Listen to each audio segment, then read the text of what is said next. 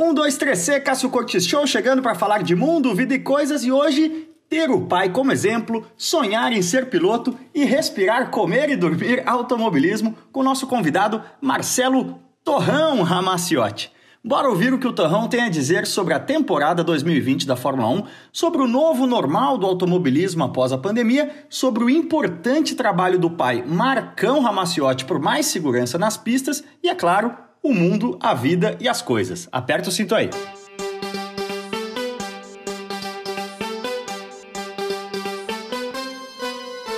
Marcelo Torrão Ramaciotti, é... primeiramente, estou fazendo esse episódio do Caso Cor Show com você porque você, como eu, compartilha uma característica que é um tipo muito específico, e eu falo isso no melhor sentido possível, que é o retardado por corrida, né? Sou, cara. Você é um retardado por corrida. Sou desde pivete. É, eu sou aquele cara que o pai não levou para o estádio de futebol, sabe? Levou para Interlagos. Sim. E isso aí acabou que pô, virou a minha paixão, né? Desde pequeno, sou louco. Eu, eu, eu, era moleque, minha mãe conta até hoje, eu era moleque, eu tinha aquele triciclo assim, eu andava embaixo da mesa, pra você ter ideia do meu tamanho, né? Fazendo pam pam pam. é, vem daí. E é engraçado, né, cara? Eu, é, óbvio, eu gosto de carro de rua, é a minha carreira no Acelerados, né? O Acelerados está mais voltado para o carro de rua do que para competição talvez seja mais ou menos 80, 20, assim. Uhum. Mas a minha paixão total é o carro de corrida, é a competição. Quando eu era moleque, assim, salão do automóvel. É... Eu ia onde tinha os Fórmula 1. Regional é. de marcas, assim, você vê um, sei lá, um Gol Caixote preparado para correr quando eu era moleque, me comovia Sim. muito mais do que o mais recente lançamento parado num stand de salão do automóvel. Eu ia, na, eu ia no salão do automóvel e ia lá, sei lá, no stand da Honda, onde tinha o Fórmula 1 do Barrichello, sabe? Sim. É ali que eu ia, onde tinha os carros de corrida. Eu nunca também liguei, sempre gostei de carro, gosto até hoje. Mas se você me perguntar qual a motorização do carro, tá, eu vou falar, não sei. Sim. Agora, se me perguntar de um carro de corrida, eu vou saber. Sim. Eu, eu sou igualzinho. Por isso que esse episódio está um pouco nessa vibe. O Geraldo Rodrigues, aliás, um abraço é, empresário também, né? É, entende pouco e gosta pouco, né? Empresário que levou aí, Rubens Barrichello, Ricardo Zorro até a Fórmula 1. Ele tem uma frase que eu gosto muito que é, período que a gente trabalhou mais junto ali na entrada da Red Bull na Stock Car, é, quinta-feira, né, no autódromo, ele falava, senta aí, vamos tomar um vinho e falar de corrida. Para mim isso é um dos grandes prazeres que da mais, vida, né? cara. O que mais você precisa? Mas preciso saber, por que Torrão? Eu também não sei. é um apelido que eu tenho desde, sei lá, 10 anos de idade ou até menos, eu era, eu era gordinho na, na, quando eu era molecão, até meus 16 anos eu era bem gordão, assim. É, gordinho eu sou ainda. e, e eu tinha um amigo que me chamou de torrone. Ah, você parece um torrone, coisa de criança, sabe? Torrone é um doce. É aquele né? doce. Sim. O que, tem a ver? No né? sul chama mandolate. Mandolate. Nossa, eu nem sabia essa. E aí eu fiquei puto, e isso daí influencia, né? Quando você fica bravo Sim. com um apelido, ele pega. E aí, Torrone, Torrone, Torrone virou Torrão. E eu sempre fui um cara de agregar amigos, assim. Então, se eu tenho um amigo que é do colégio e outro que é da faculdade, eu não sou um cara que eu saio com a turma do colégio, com a turma. Eu junto as turmas. Eu gosto disso também. Então, é, o meu apelido do colégio veio até hoje. Porque eu, eu juntei meus amigos do automobilismo com os amigos do colégio, com os amigos da faculdade. Então, Torrão? O que é esse torrão? Aí, puta, torrão. Pegou e virou torrão até hoje. O Pelé diz que o grande problema foi isso, né? Era Pilé o apelido originalmente, e que era, acho que era um goleiro, que era parecido uhum. com ele, um negócio assim, posso estar falando grande bobagem. Mas chamaram ele de Pilé e ele ficou. É, é isso. Aí, Se você não liga pro apelido, o apelido é. não pega, né? É, mas você falou do seu pai te levando para Interlagos. O seu pai ele foi diretor de prova há muito tempo, né? Já era quando você era criança? Você não. via ver seu pai trabalhar? Ou... Não, é, muita gente acha que é, meu pai me levou para o automobilismo, assim, participar do automobilismo, né? E foi o contrário. Meu pai só colocou a, a, na minha veia ali, né? E, mas meu pai nunca trabalhou com isso. Meu pai sempre foi atleta, meu pai era professor de educação física formado e depois virou representante comercial da construção civil, e isso ele foi a vida inteira. Em 2009, 2010, mais ou menos, eu fui fazer um teste de Spider em Interlagos e a esposa do Ernesto, o português, que era aquela foto ali, exatamente isso aqui, foi nesse dia aqui, exatamente isso aqui, foi nesse dia. É, a Orlando chegou para mim, que era a esposa do Ernesto, diretor de prova do Paulista na época. Chegou para mim e falou assim: escuta, seu pai não tem interesse? Porque meu pai sempre foi aquele cara que gosta de síndico de prédio, diretor de clube, sabe essas buchas? Ele adora. Ele adora. Sim. E ela falou, é a cara dele. Sem essas quero- pessoas a humanidade não funcionaria. Não né? funciona. É, exatamente. E, e ela falou: Eu quero um cara com esse perfil que não tem o vício de já ser do automobilismo. Será que ele não topa? Eu falei: ah, Eu acho que topa. Bom, e assim foi. Meu pai começou a ser comissário da FASP e meu pai sempre foi muito de estudar. Ele sabia regulamento, o CDA, ele sabia de cor. Sim. E, porra, ele, foi, ele teve uma carreira bem meteórica. assim. Sim. Então, na, na verdade, foi o contrário. Eu levei ele pro, pro automobilismo. Né? É, o seu pai, até não queria ter entrado nesse assunto tão Não, cedo, mas né? sem problema nenhum. faleceu recentemente, é um cara que é, a gente tem. É é sempre muito difícil o piloto, é, ele tem que respeitar muito o diretor de prova, mas via de regra, se você está sendo chamado para falar com o diretor de prova, não é uma coisa boa. Pra tomar uma dura, né? É, então já é uma, é uma relação que tem uma, uma tensão superficial, assim. E eu sempre, eu sempre achei o seu pai impecável, cara, no sentido de ser um cara que é, ele não fazia questão de exercer uma autoridade vazia. É. Ele realmente ouvia o que você tinha para dizer, e se você tivesse errado, ele ia dizer que você estava errado, mas ele, ele, muitas vezes a posição de autoridade cria um monstro, né? Uhum. E, e o seu pai era o oposto disso, era um cara que até por conta disso era extremamente respeitado. É, eu acho que até exatamente por isso, de ter diretor de clube e, e síndico de prédio, ele aprendeu, sabe? Mas meu pai era um cara muito do bem, assim. Depois que a pessoa morre, é muito fácil você falar isso, né? Mas é, meu pai era realmente isso, ele era muito querido, porque ele sempre foi um cara muito justo, assim. E, e ele, eu, eu sempre brincava com ele, você é tão bonzinho, você é tão justo, que você nunca vai ganhar dinheiro na vida. Eu sempre falei isso pra ele, ele sempre falou, mas eu, eu sou assim, eu vou ser assim. Então ele, ele sempre foi muito querido por isso, ele realmente não estava nem aí pro poder dele, ele fazia aquilo por amor, ao contrário de muita gente que faz aquilo pelo dinheiro, que daí você já muda a sua forma de, de lidar com a coisa. E, porra, ele era muito querido, ele, ele sabia realmente. Muita gente me perguntou assim: você vai substituir seu pai? Eu falei: bom, primeiro que eu acho que eu não tenho capacidade técnica para isso, segundo que eu não tenho capacidade de relacionamento para isso, É. porque eu não tenho a, a calma que ele tem, a paciência que ele tem. Puta, ele era. Por isso que fez ele crescer tão rápido ali. E você teve a oportunidade de trabalhar muitas vezes como piloto de safety car com seu pai como diretor de prova, Sim. né? Como é que foi isso? Eu, eu comecei a trabalhar em safety car com ele, né? Depois eu acabei fazendo provas com o Sérgio Berti, com o Ernesto da Truck, fiz com um monte de gente. Mas eu comecei porque ele começou ali e ele falou, cara, esse negócio é um negócio muito sério e pegam qualquer um para fazer. Sim. E ele falou, e não é assim. Ele falou, precisa de alguém de confiança. Tanto topa? no Acelerados tem a lista top 5 pancadas de safety car, Exato. quantidade de bobagem É. que no- E não é nem só as pancadas, né? Você tá responsável por aquele pelotão ali atrás. Então, se você faz uma besteira, pô, você pode ocasionar realmente um problema grande. Pro diretor de prova, que é o responsável. Se morre alguém ali, quem vai ser processado e pagar a cesta básica é o diretor de prova. E aí ele falou: Você não quer fazer? Eu falei: Tá. Eu falei: Só que eu nunca fiz. Eu sei como funciona, mas e aí? Ele falou: Só que aí que tá a diferença. Ele falou: Então nós vamos fazer assim. Teve um fim de semana de Paulista, ele pegou uma quinta-feira. Ele falou: Nós vamos simular uma prova com todos os problemas possíveis e imaginar. Cara, eu fiquei o dia inteiro simulando coisas com ele, com rádio, eu no carro, ele na torre. Esse foi o meu curso de piloto Sim. de safety car. E eu falo, eu, eu sou longe de ser perfeito e ele também, mas eu falo sem medo de errar. A gente nunca errou nessa questão de safety car com o diretor de prova. Primeiro que a gente tinha um puto entrosamento, que Sim. era pai e filho, e, e eu sei separar as coisas realmente ali, eu não chamava ele no rádio de pai, Sim. sabe? E, e foi uma coisa que funcionou muito bem. Isso ninguém pode falar um lá, cara. E, e foi um negócio que me deu muito tesão e foi um negócio que me aproximou muito dele. A gente virou muito mais amigo depois que esse lance do safety car É, é. é, rolou. Ele, ele admira- admirava muito meu trabalho e eu o dele. Então, puta, a gente passou a se respeitar e a Legal. gente se aproximou muito. Foi um negócio muito legal. É. Tanto que questão grana é bosta, Sim, entendeu? sim. Só que eu não largava aquilo porque, puta, era muito legal pra mim, É um com a relação né? com ele. Poder- Fora que é gostoso É. você acelerar qualquer coisa em qualquer momento, né? Então, pô, você, só de você estar ali fazendo o negócio é legal, mas a questão de se aproximar com ele, de me aproximar dele foi muito legal. Foi muito legal. Você é, é realmente assim, eu tive algumas passagens, né? Meu pai jogava futebol muito bem, mas a hora que eu tava começando a jogar bola, ele já tava muito machucado, já sabe, a gente teve pouca oportunidade de, conseguiram de fazer futebol junto, junto. Mas a gente chegou a fazer triatlon junto, que foi uma Ah, coisa muito legal. legal. É, mas você estava falando do, do, do seu teste de Spider, como foi, tipo, você tentou, é, em dado momento ali da juventude, você teve a, a, o desejo, ou para usar até uma palavra forte, a ilusão de não, eu, eu vou ser piloto profissional, eu vou hum, atrás dessa carreira? Assim,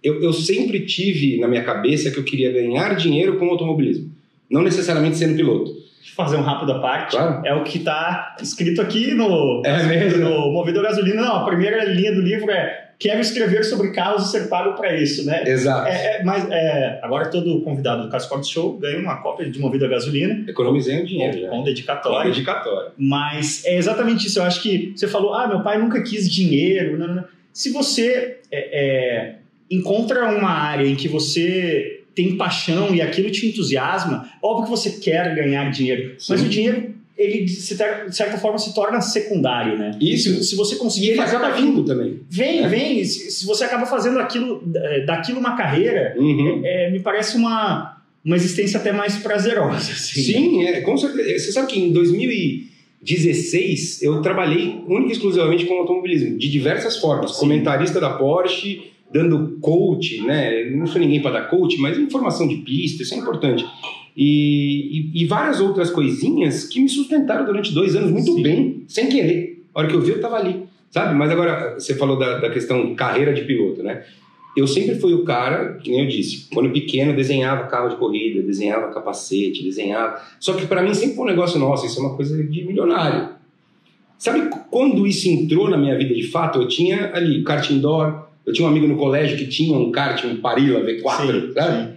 E eu ia lá de vez em quando em Limeira andar com ele. Pô, mas era um sonho muito distante para mim.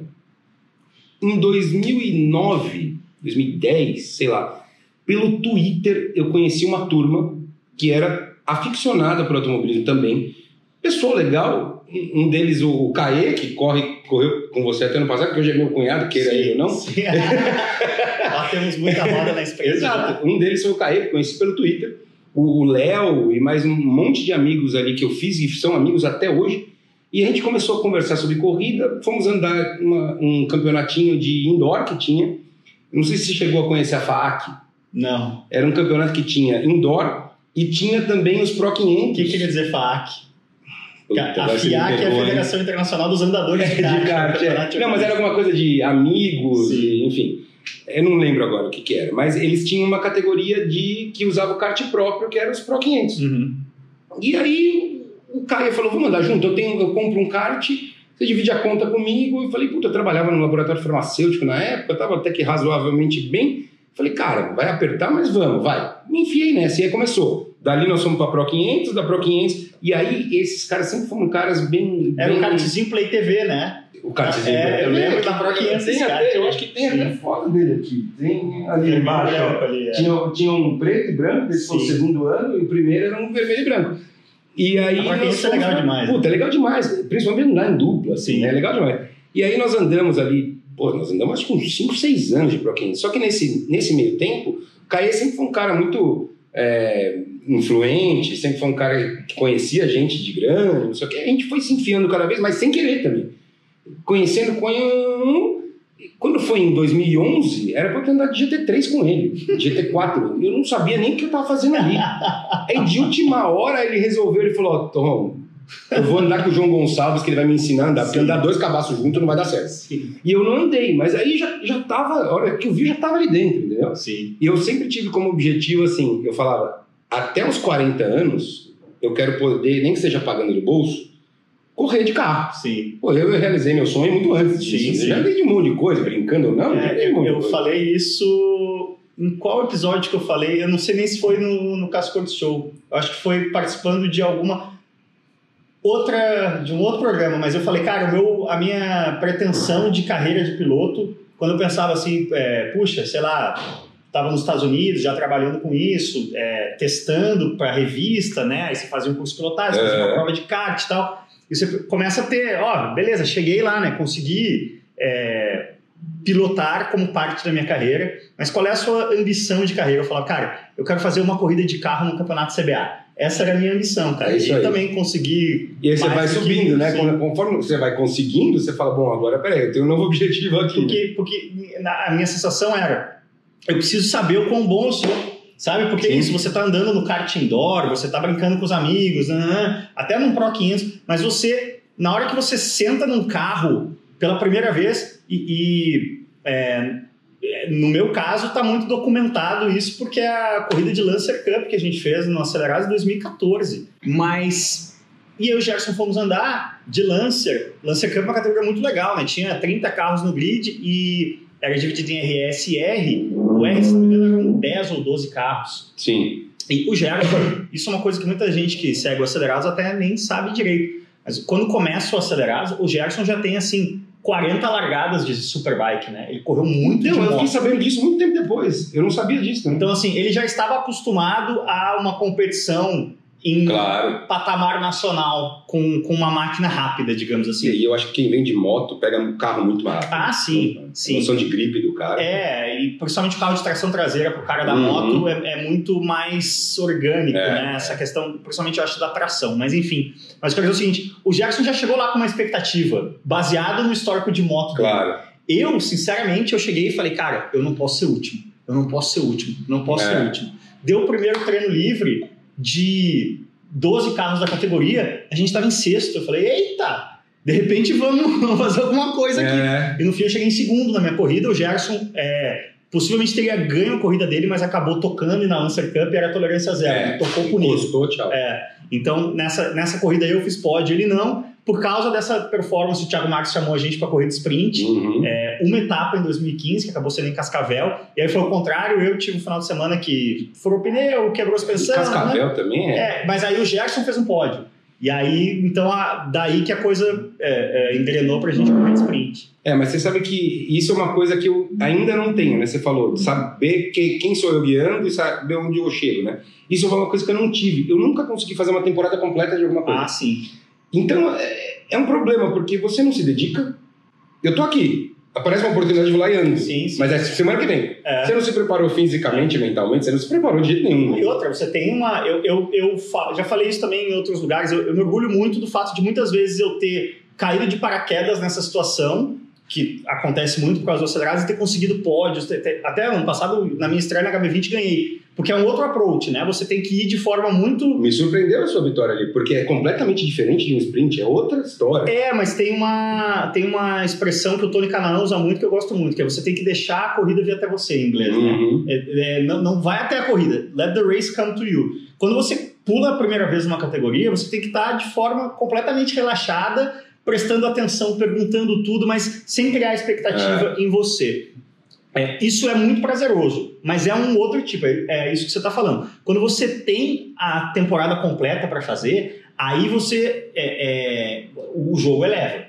O jogo Exato. eleva e você tem que entender E tem mais, você sabe que tem um fim de semana que vem. exatamente. E aí você pode arriscar, você pode. Eu falo, cara, se eu bater, acabou meu fim de semana, eu não sei quando eu vou ter outro. Sim, Né? sim. Aí você, você pega muito mais leve, é o que você falou. Eu tô aqui para não ser o último, tô aqui para de repente beliscar um pódio, então você não consegue ser o que você pode ser, né? É, é, na Sprint em 2016, que aí eu e o Jackson conseguimos o patrocínio da MTE Thomson na época e conseguimos fazer a temporada completa. Ainda vocês dois juntos, né? No mesmo carro, né? Então, em 2016, a gente ia ter um carro para os dois. A gente sentou e falou, cara, a gente não conhece o carro, a gente não conhece as pistas. Não vamos dividir carro, vamos dividir etapas. Quanto mais tempo de pista, Porque melhor. precisa do tempo de pista. E aí foi, eu fiz quatro finais de semana, ele fez quatro. Desses meus quatro finais de semana, eu ganhei dois.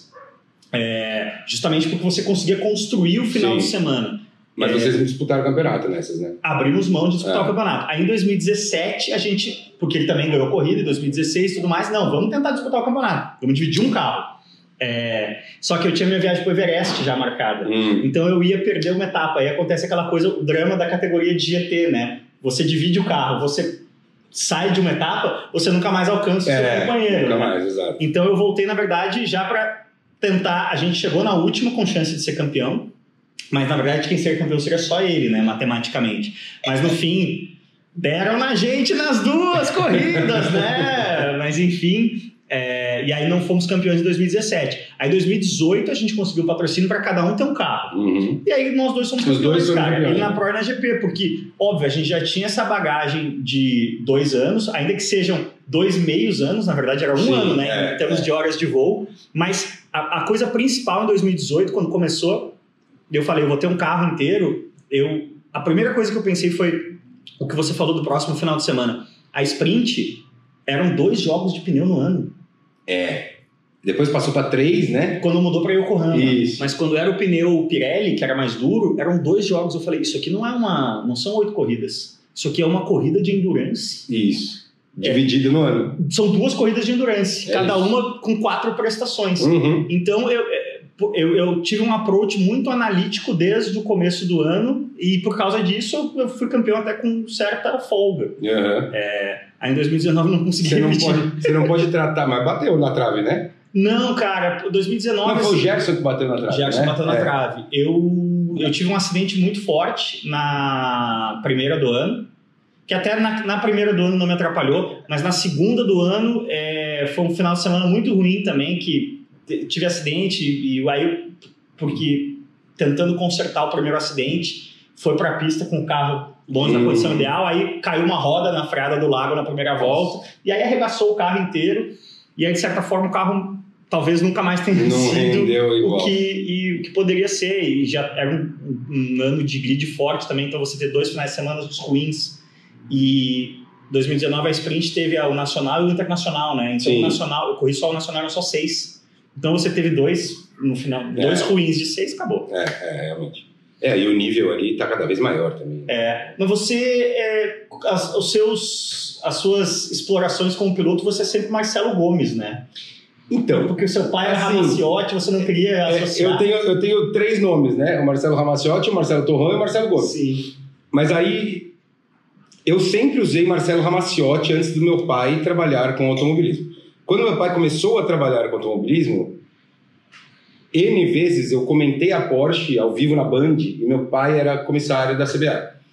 Puta, o comissário Marcelo Rama, eh, Marcos Ramaciotti e o comentarista Marcelo Ramaciotti. É, os nomes ainda são parecidos, os primeiros nomes. Aí eu falei, e outra, eu era comentarista. Muitas vezes eu tinha que questionar uma decisão de um comissário. Sim. Se eu elogiasse, eu era o filho do Marcos. Sim. Se eu metesse o pau, né, beleza. E eu e cheguei a fazer isso. O comissário errou, um dos comissários era meu pai. E aí eu mudei para Marcelo Gomes. Eu decidi mudar para Marcelo Gomes. O Marcelo Torrão eu tirei durante muito tempo também, porque eu sempre tive o Marcelo Torrão o cara polêmico, né? E em muitos momentos isso é não faz é, isso não faz muito bem. Então eu acabei tirando em muitos momentos por isso, mas hoje com quase 40 anos eu não estou mais muito preocupado com Sim. isso, né? Então é, foi assim que eu usei os três nomes. O Ramaciotti eu praticamente tirei e agora eu comecei a usar de novo, porque meu pai faleceu Sim. e até uma homenagem aí para ele, Claro. né? Então eu e você, é, agora a gente está na pandemia, né?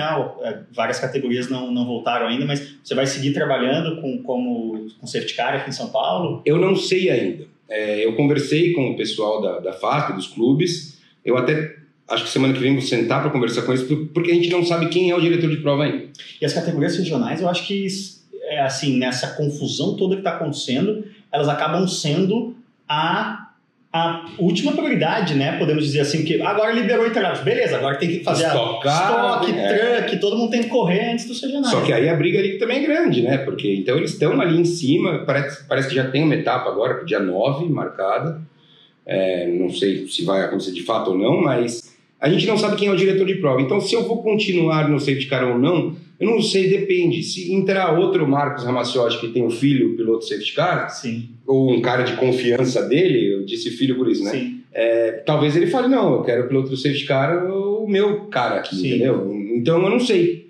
É, preciso ver primeiro quem vai ser o diretor de prova, tenho vontade de continuar, apesar de vai ser bem difícil para mim.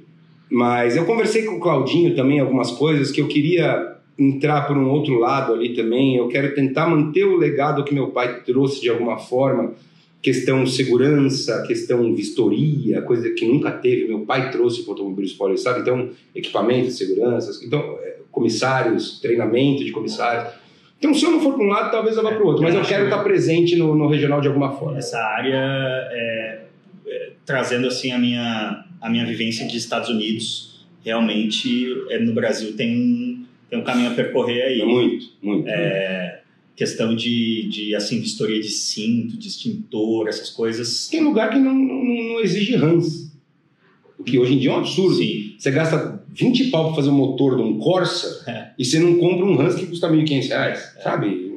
Essa coisa do, de onde se gasta o dinheiro no. Assim, automobilismo é aquela história, né? Você quer construir uma pequena fortuna com automobilismo é muito fácil, basta começar com uma grande Exato. Você fortuna. quer ser milionário, entre bilionário. E, é, e o Mario Andretti tem outra também que é, é Speed costs money. How fast do you wanna go? É tipo, é É. uma ordem direta. Mas eu vejo muito, cara. é, E não sei se você tem experiência com o mundo do track day em São Paulo, porque cada Pouco vez mais, mais tem. É, cada vez mais está meio simbiótica essa relação, né, de, de automobilismo federado com, com track day. E eu me choco com isso. Você falou, ah, o cara gasta 20 mil para fazer um motor de um Corsa e não investe num Hans. Eu vejo muito cara gastando 20 mil para fazer um carro de track day e não gastando 5 para fazer um curso de pilotagem e aprender um basiquinho de, de também anda de calça jeans camiseta, né? Tem gente que gasta mais com o carro do que gastaria numa etapa de uma corrida em si. Sem dúvida. Mas o tesão do cara é aquele. É. Ok, respeito. Mas é, as pessoas não têm. Cara, é a vida deles que É. tá ali, entendeu? O curso de pilotagem é o que você falou.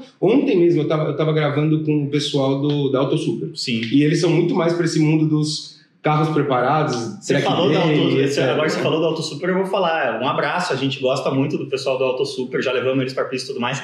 Mas assim, é, aquele vídeo do Chevette Superi, o, o- todo mundo acha meio engraçado, coisa. a- O que me Podia ter choca. matado o cara. Podia ter matado o cara, e assim, é, é, como você falou, cada um tem. é, cada tribo tem a sua.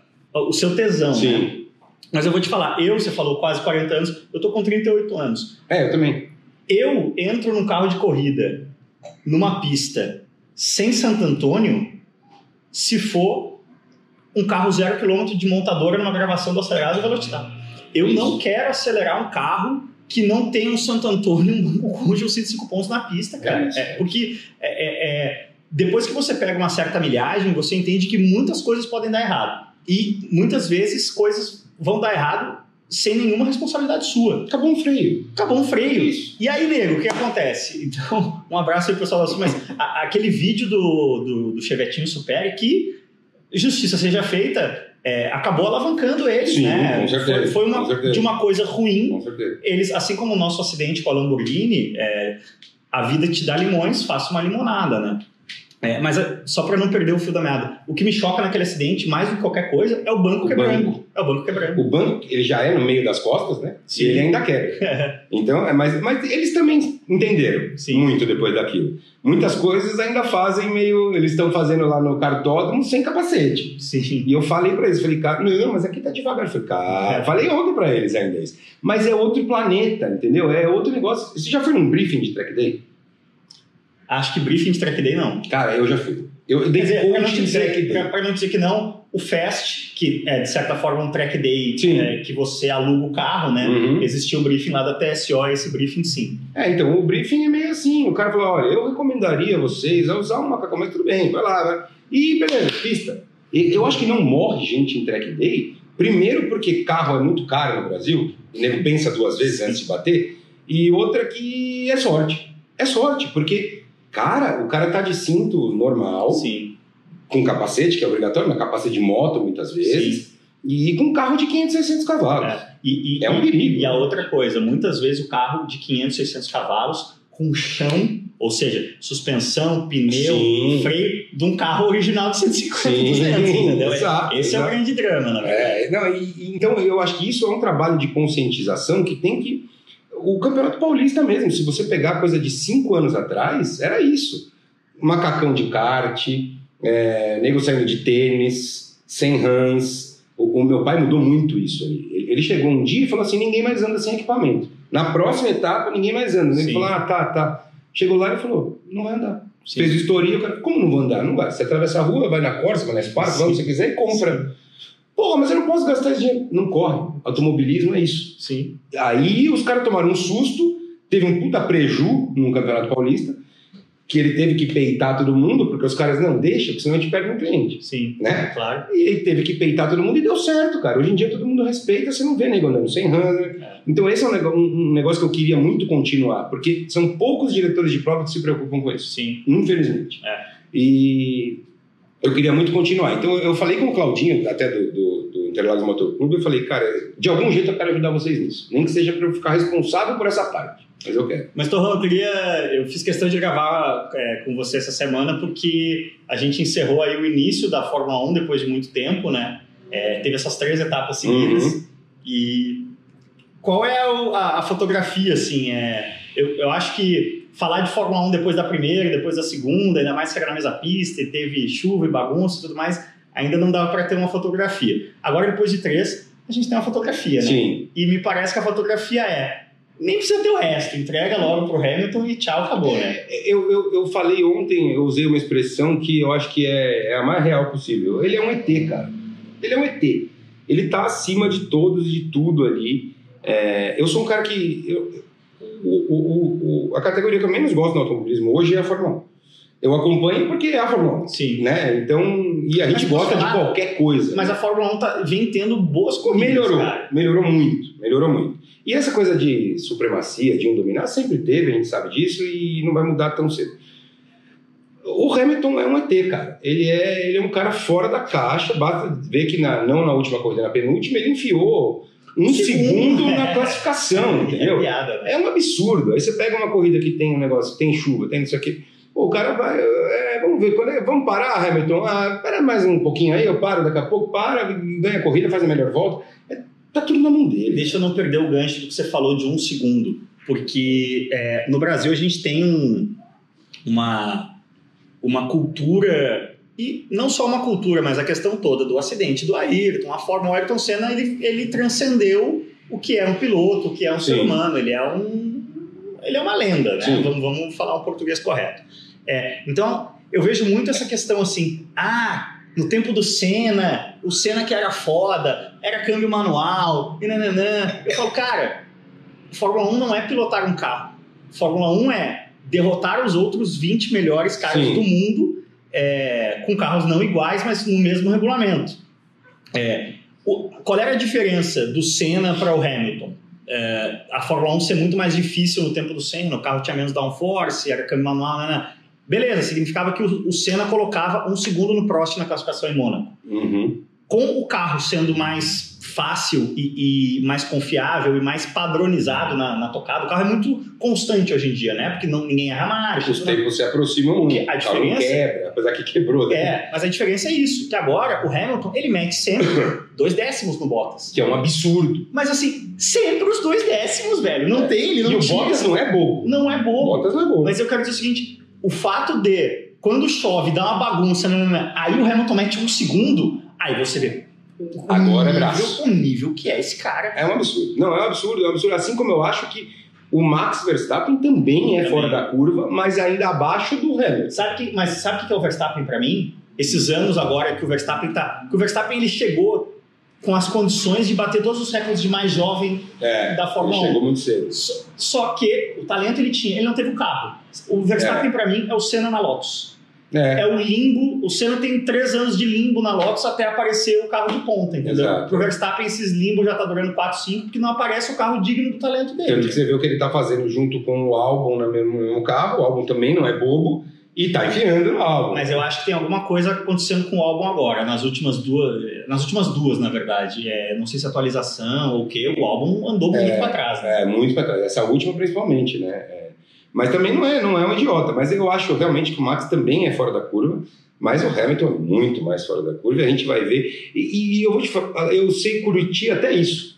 Ah, mas ele tá dominando, ele tá sobrando. Eu sei curtir até isso, porque a gente tá vivendo, a gente tá vivenciando uma coisa histórica. É. É, a gente tá vendo um ET correr. É isso. Ó, Agora teve o Last Dance, né, com o Jordan na, na, na Netflix, é, relembrando, né, aquele Chicago Bulls dominante e tal. Uhum. E assim, de fato, depois que o Bulls tinha ganho cinco campeonatos, ninguém queria ver o sexto campeonato do Bulls. Mas hoje você olha e, nossa, que foda o que esses caras atingiram, né? É isso que o, o Hamilton ele vai ter que esperar aí uns uns 5, 10 anos da aposentadoria dele para ter o reconhecimento, principalmente no Brasil. E é um cara que está fazendo também um trabalho ali para a humanidade, né? É, eu vi muita gente criticando, ah, porque ele é midiático porque ele não sei o quê. Realmente ele é midiático, só que ele está fazendo bem. Sim. Sendo midiático ou não, tendo benefício para ele ou não, ele está fazendo bem, cara. Ele parou uma Fórmula 1 para falar sobre racismo. É. Ele pintou uma Mercedes prata de preto. É. Ele Ele, colocou, ele, ele, ele colocou uma camiseta sobre racismo em todos os pilotos. Sim. Ah, mas ele tá manipulando, ele,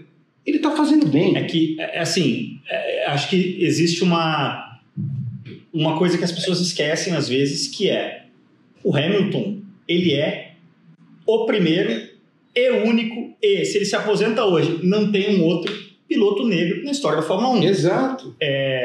Foi um tema que nós discutimos amplamente semana passada aqui no Cascos Show com a Bela Reis, que é jornalista e ativista antirracista.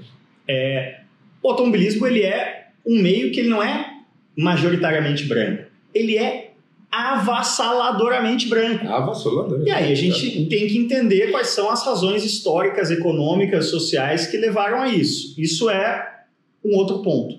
É, que a gente pode sim aprofundar aqui, A mas gente pode aprofundar, mas a gente nunca vivenciou isso, né? Sim. Ele pode falar. Mas a gente não pode julgar. É, e ma- mais do que isso, quero dizer o seguinte: a importância histórica do Hamilton é, inegável. É, é. inegável. Bom, Ele tem um papel histórico. O que a aconteceu na, na, na última corrida, da, foi, não foi nessa última, foi na outra. Ele colocou no pódio, ali eu não sei nessa, é, uma engenheira negra mulher Sim.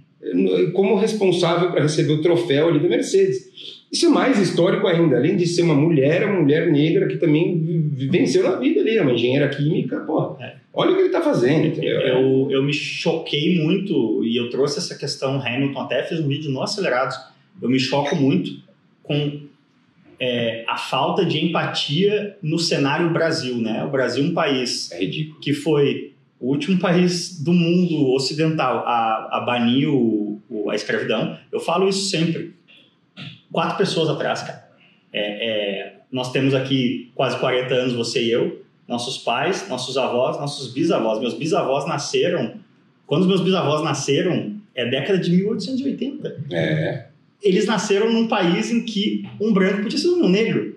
É, é, é, e você não entender o, o quão pouco tempo é isso e o, o, o tamanho da, da- da- do processo que leva para essas coisas serem é, normalizadas, né? Na falta de uma palavra melhor. Então, faz parte desse processo. E, assim, sim, todas as vidas importam.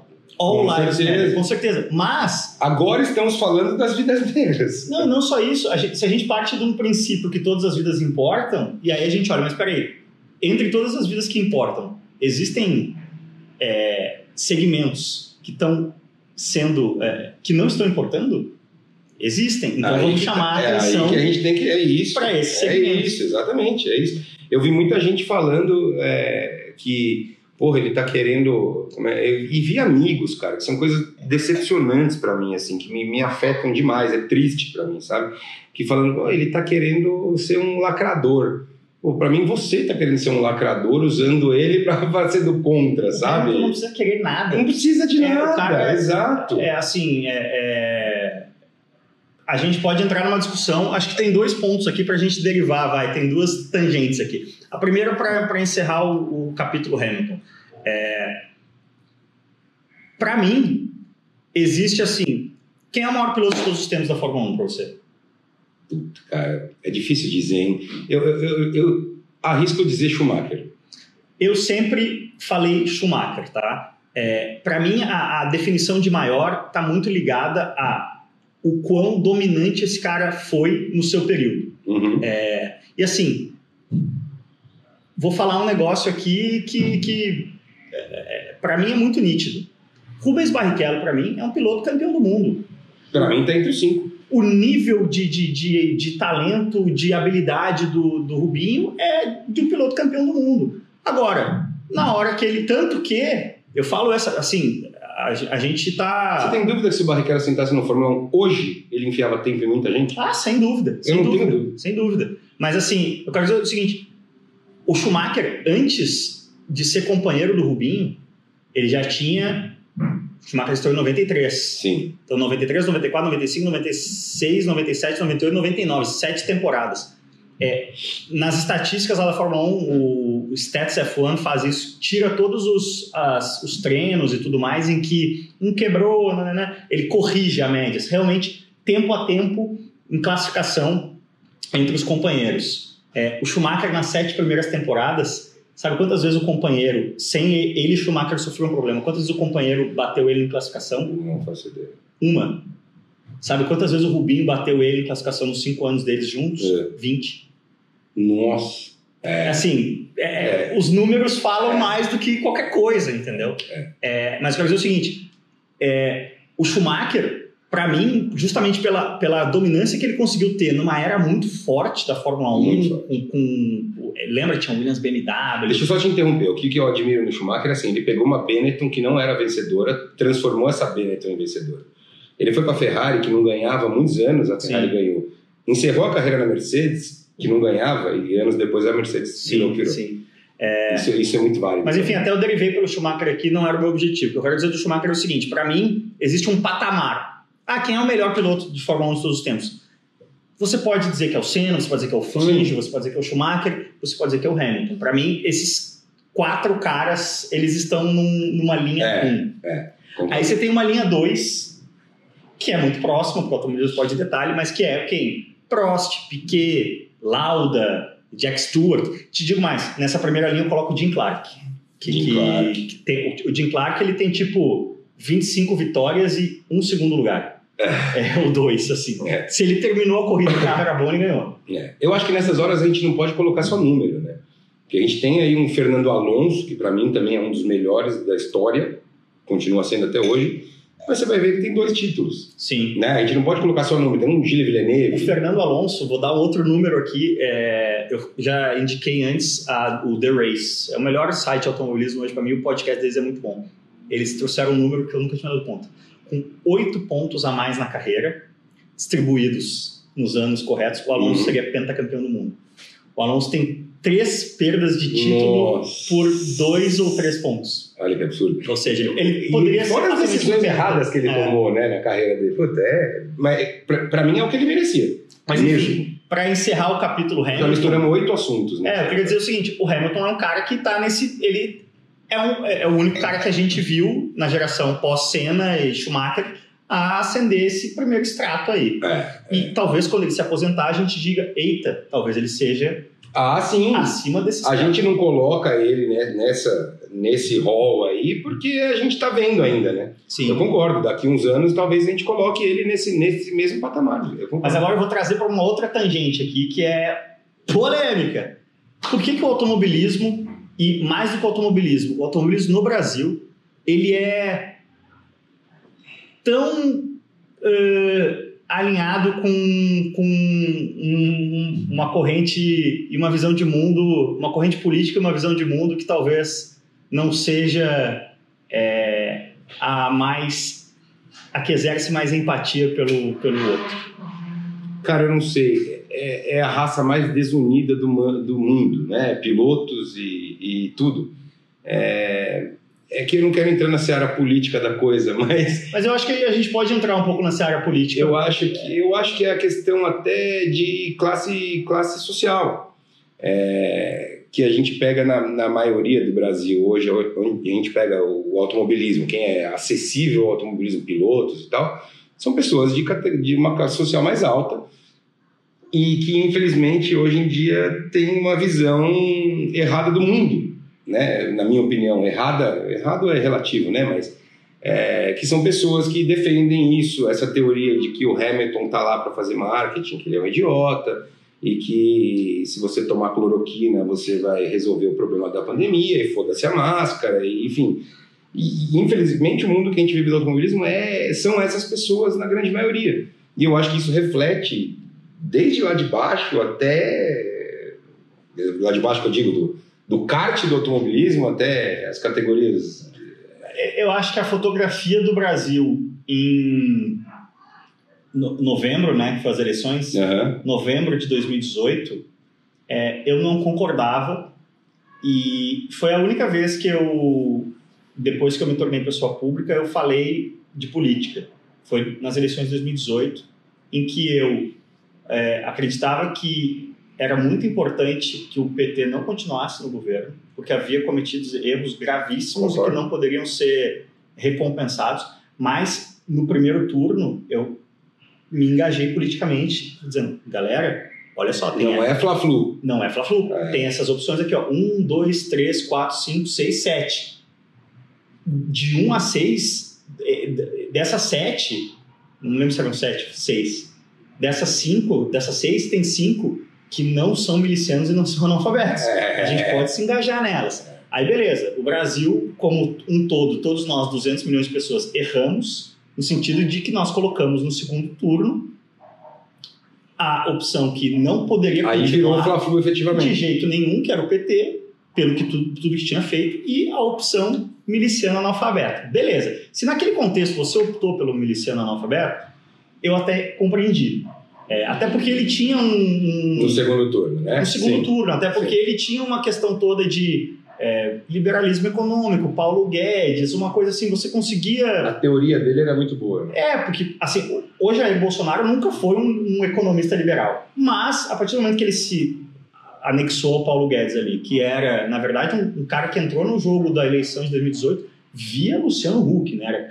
Paulo uhum. Guedes estava engajado na candidatura Luciano uhum. Huck quando o Luciano desiste, ele sai procurando alguém e. Morde o. E acaba colando ali no, no, na candidatura Bolsonaro. Mas enfim, essa fotografia lá em 2018 eu, eu compreendo. A fotografia, julho de 2020, eu tenho uma certa dificuldade de compreender. Quem defende? Quem ainda não entendeu a, a gravidade da situação. Assim. Eu concordo. E, e, quando você discute isso com alguém, a primeira resposta é: ah, então o ideal seria o Haddad mesmo, tá lá? É, mas exatamente é. Eu dei uma volta gigante para dizer exatamente isso. É, que você tá cara, falando. eu tenho nervoso de discutir esse assunto hoje. São poucas pessoas que eu converso sobre isso hoje exatamente por isso. Porque eu falo, cara, se o seu pensamento é esse, não dá nem para levar uma discussão para frente.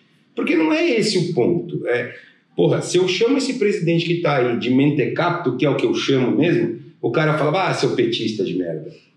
Aí eu falo, gente, eu acho que a Dilma foi uma das piores presidentes que o Brasil já teve. Eu nunca votei no PT na minha vida em nenhum. Não, eu já votei. Eu já votei e, e, e, assim como, sei lá, eu falo que o Fernando Henrique foi um dos melhores presidentes que o Brasil já teve, eu digo que o Lula também foi na questão econômica. Ah, você defende o Lula? Não. Quem acha que o Lula é santo é trouxa. Só que o Lula, o Lula e o Fernando Henrique, de formas radicalmente opostas, é, eles tinham uma coisa em comum que para mim é a premissa básica para você ser presidente de um país do tamanho do Brasil. Eles foram caras excepcionais em uma área. Fernando Henrique é um sociólogo, doutor na Sorbonne. Uhum. O Lula foi um cara que, no momento ainda de ditadura, é, se elevou como líder sindical e foi é, é, o primeiro cara que, dessa massa aqui de ABC, metalurgia, indústria automobilística, um cara que conseguiu um papel de liderança ali e fez um, uma, uma pressão para acabar com a ditadura que foi muito decisiva. Uhum. Ou seja, de forma orgânica e, e, vindo da base, ele se tornou um líder político que realmente Forte. e que realmente influenciou massas. Uhum. É, Bolsonaro é um Nada. capitão medíocre que ficou 30 anos. É um cara que ficou 30 anos mamando na teta, sem teta. fazer absolutamente nada. É um cara que defende é, a ditadura militar e, e, com um monte de gente aplaudindo. É um cara totalmente sem, sem, sem ideais, sem nada. Ele, ele vomita o que ele Mas quer de acordo com o ego dele. falar né? tanto nele assim. Eu, eu, eu me preocupo muito com o sistema que nós temos hoje que coloca. É, é, que não, não faz com que organicamente pessoas de grande vulto uhum. cheguem a essa posição de, de, de, de, serem eleitas presidente do Brasil. Eu não sei, eu, eu, sou um jornalista automotivo, eu não sou um cientista político, eu não sei por que, que o sistema no Brasil causa isso. É, eu também não sei. Mas, mas a gente mas foi o que você falou. Isso. As pessoas viraram, transformaram esse negócio num fla-flu que é aquele negócio, o Bolsonaro é um merda. Mas e o PT?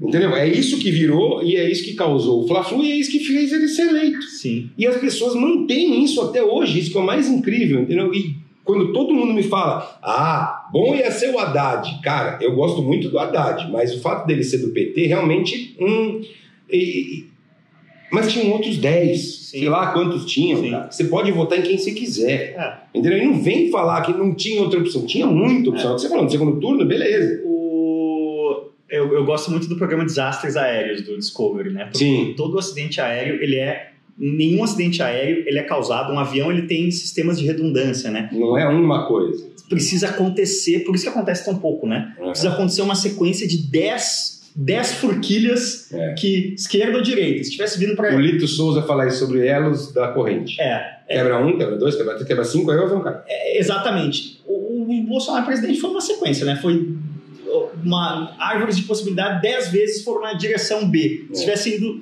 em uma das dez vezes na direção A, não teria acontecido. É, é. Ah, e a campanha dele foi toda voltada para um negócio que, onde ele distribuiu né, a tia do WhatsApp, ele tomou uma facada que transformou ele num mini mártir, É, ele teve uma justificativa para não ter debate, né? porque ele é péssimo, ele é uma criança de 15 anos no debate, ele briga, ele fala, ele não tem argumento, e colocou o cara lá. Sim. Só que é o que você falou, o que me admira é pessoas ainda defenderem. O fato de ele já ter mostrado quem ele é, já ter todo.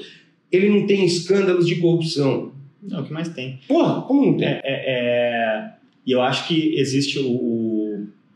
Ivan Lessa tem uma frase que eu gosto muito, que é o Brasil a cada 15 anos esquece dos, dos 15 anos anteriores. Né? Eu acho que o, o- Olha o colo onde tá. É.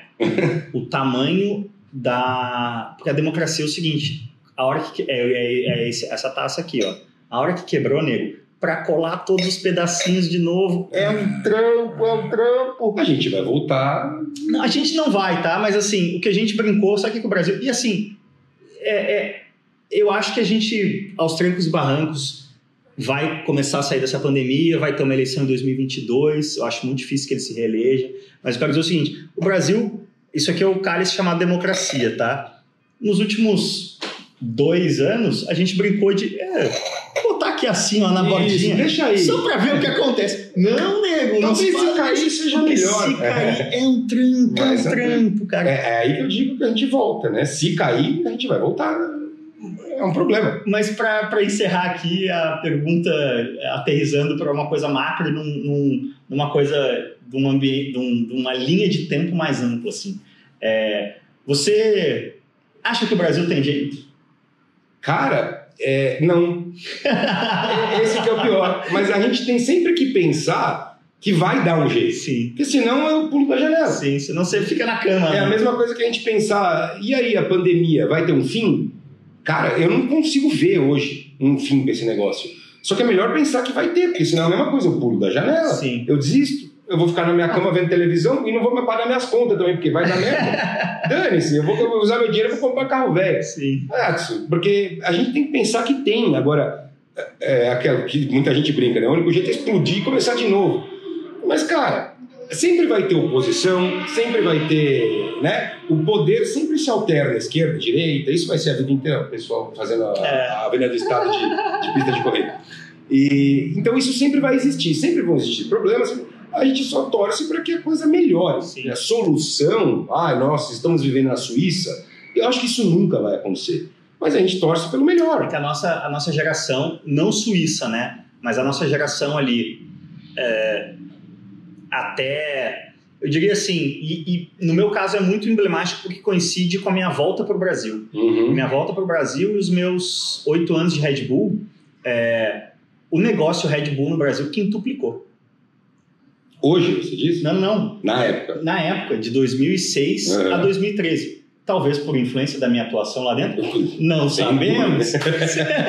Mas o ponto é, é, é aquele momento ali de comercial do Johnny Walker, o gigante acordou, é, capa da Economist, o Cristo decolando. A gente achou que, olha, parece que finalmente o Brasil chegou lá. Não vamos ser uma Suíça, mas uma Portugalzinha grande. Ok. Tamo lá, Nós hein? batemos ali entre quinta economia do mundo. né? Exato, parecia que a gente tinha finalmente o país do futuro e tinha virado o país do presente, assim. Não um presente suíço, mas um presente mais, Aceitável, mais bacana. digno e, e que É. continuaria, né, avançando. O brasileiro tinha poder de compra, né? Não, cara, assim, você falou poder de compra. É, é, a- a minha condição econômica, ela já foi melhor, mas assim, ela tá mais ou menos estabilizada há alguns anos. Uhum. O que mudou foi, foi, foi o preço das coisas. É. Exato. Cara, você não consegue. Entra no mercado, gasta menos de 100. Não, 100 mil reais. Hoje, que- não, você, nós que amamos carro e tudo mais, que carro tesão Você compra. você compra com 100 mil reais? Nada. Nada, nada. Eu sempre brinco com o Gerson. O Gerson publica muita coisa, você também, sobre carro e o valor dos carros. Eu falo, cara, eu vou pagar 150 mil para andar num Jetta GLI? Caraca, eu compro. eu- ontem mesmo tinha um cara com uma M2 lá no cartódromo, ele, ela custa 190. Mas ela não é zero. Sim. Não, tava de 400 pau hoje. Exato. Isso é um absurdo. Aí você paga quanto? 40 mil dólares lá sim, fora? Sim. Imagina esse carro por 40 mil dinheiros aqui. É, mas é que é, o, É, mas é o que você falou, o hoje em dia é todo mundo. né? Cara, você entra, você entra na, na- no mercado hoje, sai sem gastar 100 reais. É. Não, Não. dá. Não dá. É, cara, o meu mercadinho da semana, é, é, eu lembro assim, é, aquela coisa assim, compra uma garrafa de vinho, uma cervejinha. Não, aí já era. Não, mas assim, isso era até, sei lá, 4, 5 anos atrás. O meu mercado padrão, a- a- o meu. Fui no supermercado gastei 200 reais. Uhum. Hoje é, fui no supermercado gastei 400 reais. É isso. É Se você comprar comida e bebida, É. acabou. Agora, eu Carne, então, É, eu que gosto de vinho, o vinho é muito dolarizado, né?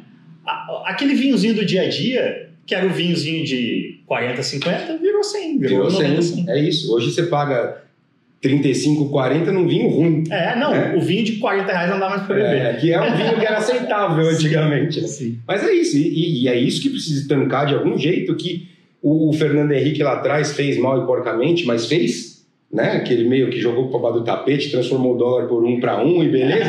Cara, alguém precisa fazer alguma coisa, senão, senão onde que a gente vai parar, entendeu? Nem que seja assim, mas ah, alguma coisa vai ter que fazer, porque tá difícil. É, Então a gente precisa voltar a ser aceitável, porque, pô, do jeito que tá, nós É. chegamos no limbo. Mas em resumo, o, o Brasil é um país que precisa crescer, né? É, Claro. é, o, o país que tem uma renda média baixa, que é o nosso caso, é, cada ano que ele cresce é, PIB acima do crescimento populacional, ele está aumentando a renda. Uhum. Já faz 6, 7 anos que o Brasil cresce mais a população do que o PIB. Na verdade, o PIB até retraiu É, vai- vai diminuindo, claro. Ou seja, a renda per capita diminuiu radicalmente e com isso o poder de compra, né, o valor da moeda é, despenca. Olha, Torrão, poderíamos fazer mais uns três É. show aqui, Só nesse assunto a gente ia mais uma hora e meia no mínimo. mas estamos limitados a uma hora, então faça aí o seu jabá, onde as pessoas te encontram.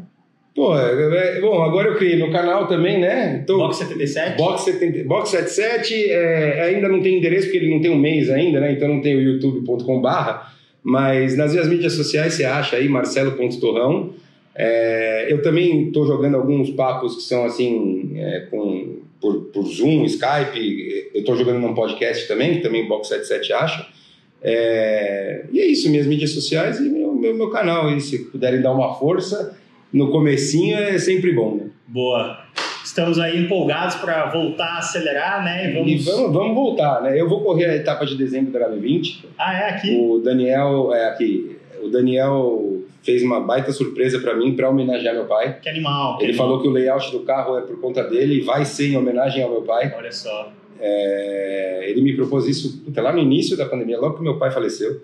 Então vai ser na casa dele, em dezembro, em Interlagos, bem legal. E não sei mais se eu vou ter alguma outra coisa ou não em corrida. Esse ano também nem é meu foco, esse ano é sobreviver, né? E ganhar dinheiro não gastar dinheiro. Mas é isso. Legal. E agora você falou Daniel, né? Daniel Vamos Kellerman. bater roda lá. Você Vamos. vai de Pro, né? Eu tô de, De pro, Pro, não, de. É Pro? Tô na pro, tô na pro, sim. É Pro e. Super. Super, isso. Parte funda da piscina. É, Mas eu, vou, eu vou de Super. você, se você quiser umas dicas lá na Super, É, eu te dou. Mas você falou Se Daniel. Dá uma caroninha, tá bom. Você que está ouvindo aí o Cascos Show, Daniel Kellerman, que é o criador da, da Copa HB20, um maluco no bom sentido aí, fez uma gauchada de criar uma categoria do nada, também Boa. tem um, um episódio completo com ele. E compartilhe sempre o Cascos Show, dá aquela força aí pros irmãos. Copia esse link, manda lá no zap para seus amigos quando estiver discutindo política. E como sempre, valeu demais. Valeu.